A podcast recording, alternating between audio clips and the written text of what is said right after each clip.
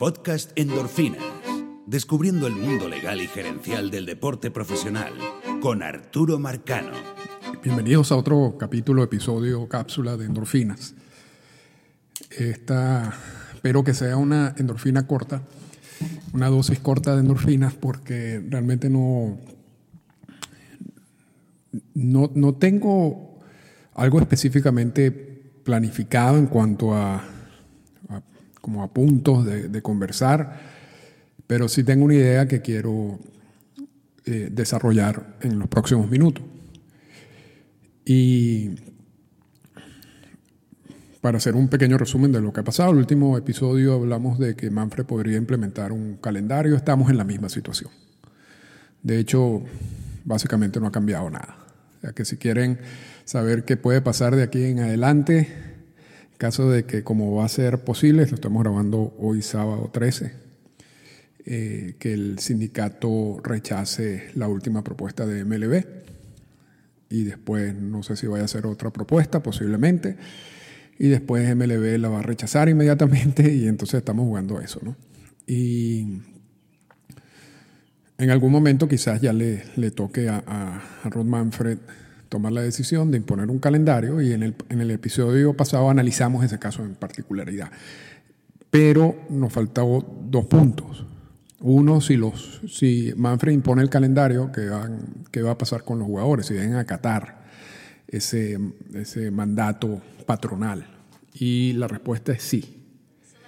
La respuesta es sí. A pesar, a pesar o sea, en, circunstancias normales la respuesta es sí. el problema que, tenemos ahorita es que también, paralelamente a la discusión, el conflicto contractual, tenemos la pandemia todavía. Una pandemia que de hecho en muchas de las ciudades, en Estados, hay muchas ciudades en Estados Unidos donde ha venido creciendo los contagios.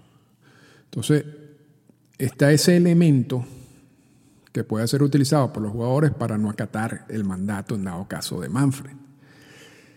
Y haciendo una corrección del podcast pasado, debido a una información publicada por, por Rosenthal, donde decía que MLB y Dan Hallen eh, habían recibido las observaciones del protocolo de salud y que habían aceptado todo, por lo tanto eso ya era un, un documento perfecto, si se quiere, un contrato perfecto. En la última versión, o en las declaraciones directas de Ron Manfred, el día del draft, él dice que él no dice eso exactamente. Él dice, recibimos los comentarios del, sindicato, aceptamos algunos y en los otros los devolvimos con, unos, con unas observaciones constructivas, algo así. Lo que quiere decir que esos protocolos de salud todavía no ha habido un, si se quiere, un acuerdo. Y esa podría ser un arma utilizada por el sindicato para darle instrucciones a sus jugadores de no acatar el mandato patronal. Ahora, eso también va a generar otros problemas, pero bueno, quiero, quiero, quiero resaltarlo aquí para que ustedes lo, tengan presente. ¿Por qué Manfred no se apresura a imponer el calendario si estamos perdiendo tiempo? Y es que, y, lo decíamos también la semana, el podcast pasado, es posible que el sindicato, no es posible, es seguro que el sindicato haga un reclamo laboral, un grievance y parte de ese reclamo laboral, como estará basado en el hecho de que ellos quieren, MLB quieren poner un calendario porque también hay un aspecto económico detrás de todo eso. Eh, esas son las cuentas, que eso es el dinero que ellos quieren gastar y ese dinero lo reflejan en una cantidad de juegos y ese es el calendario que quiere implementar Manfred. O sea que, que lo, de lo de mandar un calendario no es tanto un asunto de ejercer un derecho que tiene en un acuerdo, que, eso no está tan claro, pero bueno, que está, en una, que, está en un acuerdo, sino también es una forma de solucionar el problema económico optando por un calendario con mucho menos juego o, justificar su posición, ¿ok? disfrazado detrás del calendario. Eh, yo sé que es complejo, pero más o menos por ahí van los argumentos. Ahora, si ese, si ese es el reclamo, del, o si ese es el grievance del sindicato, yo creo que MLB debería estar preparada también para poder demostrar, enseñar los libros, para poder demostrar las razones económicas que empujan a, MLB a no a, todas estas propuestas que, están por debajo del 100% del prorrateo y, y por qué tienen, en dado caso, que seleccionar un calendario de juego de 48 o 50 juegos. Porque, tiene que tener porque la razón es económica detrás de eso. Y si el árbitro solicita pruebas económicas que abran libros para poder justificar esa decisión, eso va a ser un gran problema para MLB. Porque nunca lo han hecho. Porque eso es uno de los grandes secretos, y lo hemos dicho mil veces en estos podcasts, de MLB como empresa privada. Y entonces se puede meter en un problema. Entonces, yo no, no es tan fácil, no es tan fácil que Manfred vaya a imponer el calendario. Yo creo, y por eso estamos en, en, este, en, este intercambio de propuestas, porque lo ideal es que se llegue a un acuerdo. Si, nos vamos al, al, al Griven, si nos vamos al área del árbitro, ahí puede pasar cualquier cosa. Y muchas de las cosas que pueden pasar quizás no vayan a beneficiar a MLB. Incluso puede haber una sanción por, por no estar negociando de buena fe, por no X. Entonces, es delicado desde todo punto de vista. Lo, lo, que sí es seguro, y con esto terminamos este, esta pequeña introducción que, pensaba que iba a ser pequeña, pero, pero veo que no fue ya. Lo que sí es seguro es que mientras las propuestas de MLB no acepten el 100% del prorrateo, el sindicato las va a rechazar. Y lo va a hacer basándose en lo que el sindicato entiende fue el acuerdo de marzo. Y vimos ayer, 12 de junio, un intercambio de cartas bastante, con unos tonos bastante agresivos entre Bruce Mayer y Dan Hallen, los abogados encargados de, de estas negociaciones donde básicamente nos ponen en el mismo punto que estábamos hace tres semanas. Uno acusa al otro de que no sabe leer el convenio de marzo. Ese es el punto donde estamos. Y de ese punto no se va a avanzar porque técnicamente el sindicato ya, ya, o sea, realmente está contra la pared en el sentido de que ya ellos dijeron que es 100% del prorrateo nada. Entonces, ellos no pueden ceder ya en este momento. Y MLB tampoco parece que va a ceder. Entonces, está la opción del grievance, posible que ocurra. Si ocurre es un gran, riesgo para MLB. También si ocurre, vamos a ver cuál es la reacción del sindicato en cuanto a, la instrucción a los jugadores. Aun cuando ya pareciera que hay un acuerdo de que si tú no quieres jugar, no juegues, no vas a ganar sueldo ni, vas ni, te van a dar días de servicio. Yo creo que por eso no se ha cancelado formalmente, oficialmente, la temporada de ligas menores, previendo que, que quizás vayan a tener que, que usar muchos jugadores de ligas menores para poder hacer la temporada. Yo no sé. eso, eso es algo que me pasó por la mente el otro día y, y lo comparto aquí. Pero el tema de hoy, y, así titulo el, podcast, ¿por qué la MLPDA o el sindicato va a salir fortalecido de este proceso? Es, lo siguiente. Nosotros venimos de 25 años de paz laboral. La última, la última huelga, el, último conflicto laboral fue en 94-95. En esos 25 años, eh, realmente poco a poco la, información que manejan jugadores sobre el tema del sindicato y la importancia del sindicato y la historia del sindicato se ha venido perdiendo. E, e, es, muy distinto el, jugador que vivió los 70 y los 80 y parte de los 90, es la historia que ocurrió en esos años y, que entendieron perfectamente cuál es la, función de un sindicato a los jugadores de esta generación. Esta generación no tienen la más mínima idea de lo que era ese sindicato. Y a mí particularmente, yo, yo, tuve muchos años aquí, pase de prensa en Toronto. Eh, y los, últimos cinco o seis, antes de, trabajar con Toro, eh, tenía el pase de prensa de, ESPN y yo normalmente iba a los juegos, muchos juegos por temporada de los azulejos. La gran mayoría de los juegos cuando yo estaba aquí. Y eso implicaba llegar a las 3 de la tarde, tomarme un café, luego bajar a los clubhouse y ver qué tipo de información podía recolectar para alimentar un poco lo que yo estaba haciendo en ese momento para ESPN y anteriormente para, otros para otros medios. En ese proceso, de, en los últimos, se puede decir que 20 años, una de, las áreas que más me interesaba era cuando venían los representantes de la MLBPA, del sindicato, a Toronto, a tener reuniones con los jugadores.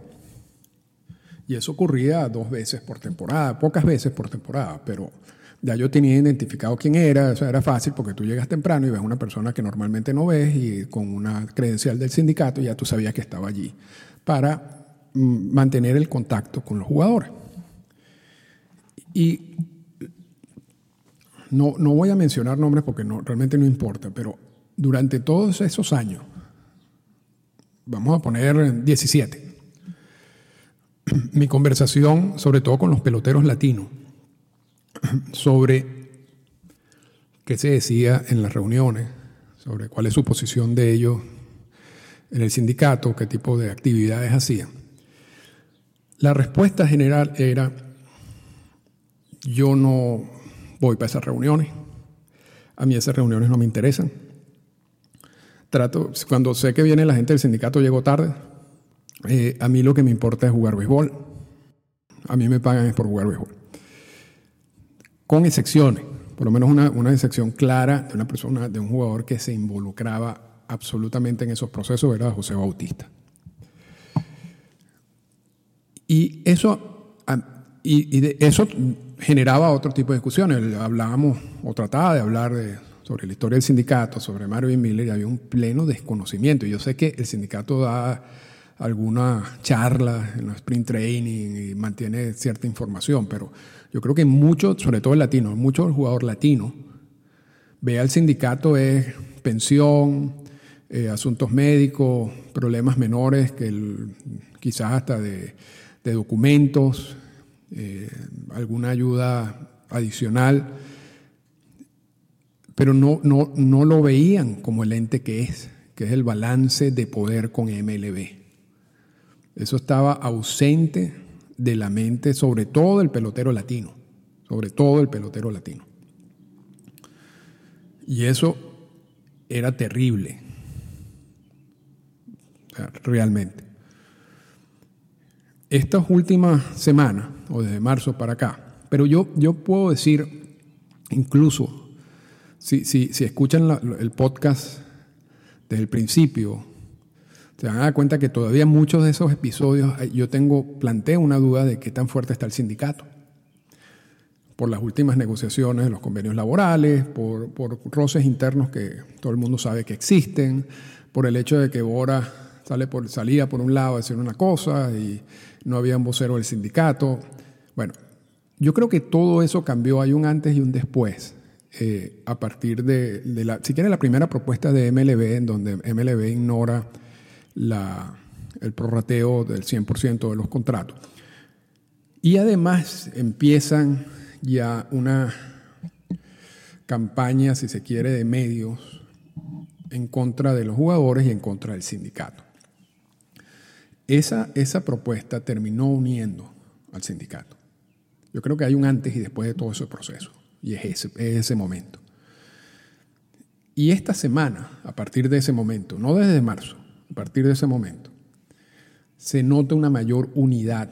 Y la propuesta fue los, salarios escalonados. Entonces, donde supuestamente la presión era que los jugadores que ganaban menos iban a presionar a los que ganaban más para aceptar este tipo de propuesta y resulta que, y, separar, dividir, quebrar el sindicato. Y resulta que ocurrió todo lo contrario. Desde ese momento para acá ha habido una unión en el sindicato.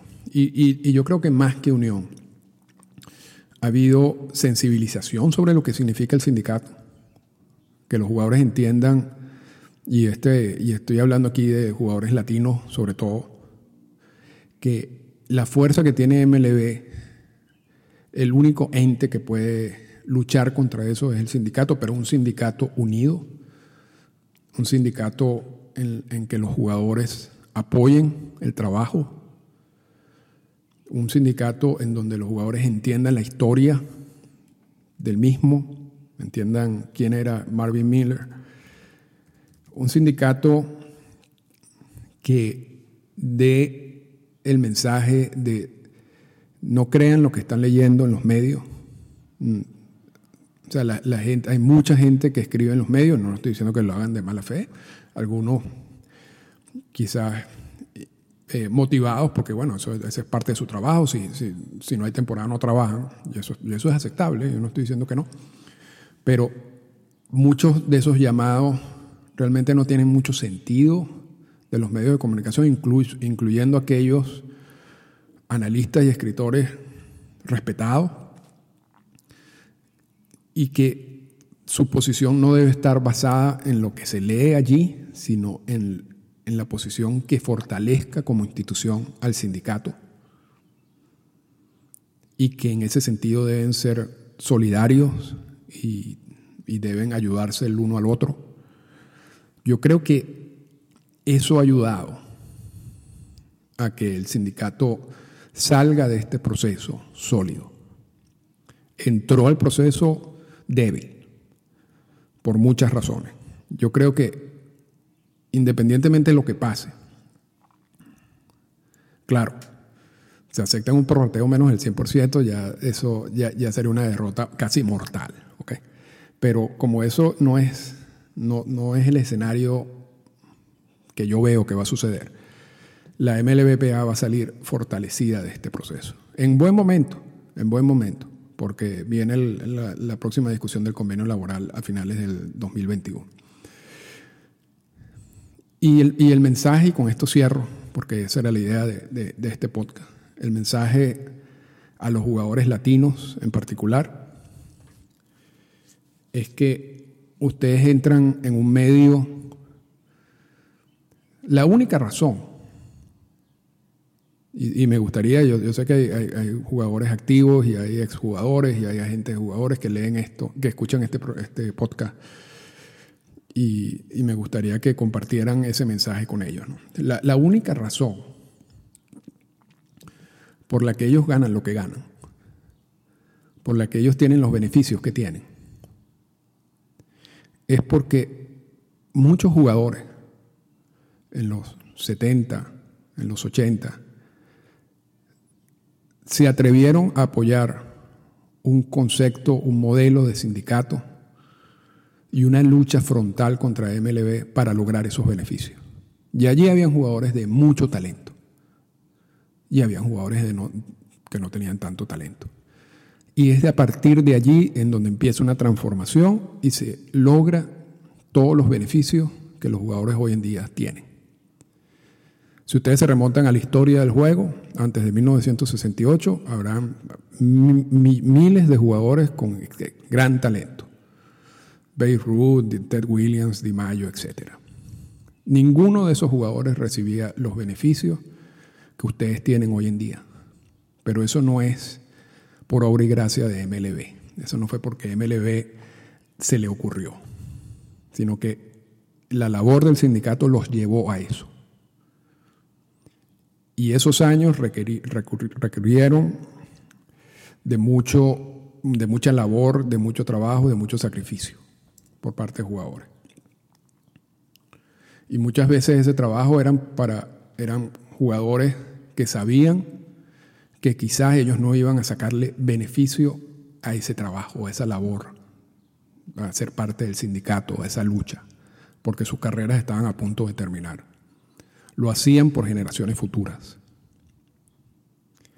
Y eso fue así por décadas, hasta que en 1995 se realizó la última huelga y tenemos la paz laboral que tenemos hoy en día. Ustedes, los jugadores, en estos momentos y repito, este mensaje es más que todo para el jugador latino. Tiene la responsabilidad de continuar ese trabajo. Porque si ustedes no continúan ese trabajo, el sindicato pierde. Y si el sindicato pierde, ustedes pierden. Y si ustedes pierden, las próximas generaciones de jugadores perderán. No van a contar con el mismo apoyo que ustedes tuvieron, no van a contar con la misma ayuda que ustedes tienen en estos momentos. Y va a ser una, industria dominada de nuevo por MLB. Eso es, eso es algo que ya vimos en la historia. Y si, no me quieren creer, revisen qué pasó con Joe Mayo cuando se retiró. ¿Cuáles fueron los últimos años de Joe Mayo? Por citar a uno. Pero esos son los casos de la superestrella. Imagínense la cantidad de jugadores que no fueron estrellas como Di Mayo. ¿Qué pasó con ellos? Ustedes no tienen ese problema, pero eso no lo, eso no lo recibieron ustedes gratis. Eso, eso viene de muchas luchas. Entonces, yo siento que ustedes, como jugadores latinos, deben involucrarse más al sindicato, deben aprender más sobre su historia, deben entender la razón de ser del sindicato, deben participar. Aun cuando no hablen bien inglés, yo creo que es importante participar, llevar la voz del pelotero latinoamericano a la mesa, porque los problemas de los peloteros latinoamericanos son muchas veces distintos al pelotero americano, pero si el pelotero latinoamericano no lo expone, no va a haber nada. Y, eso ha sido así lamentablemente en los últimos años. Yo creo que es un buen momento, ya que están viendo toda esta experiencia, ya que están viendo la importancia de un sindicato, ya, que están viendo la actitud de MLB en ese sentido, que se reincorporen en esa lucha, aprendan sobre el sindicato, escuchen Endorfina, donde hablamos de, todo eso, y, y allí sí van a tener un sindicato más fuerte para ustedes y para el futuro.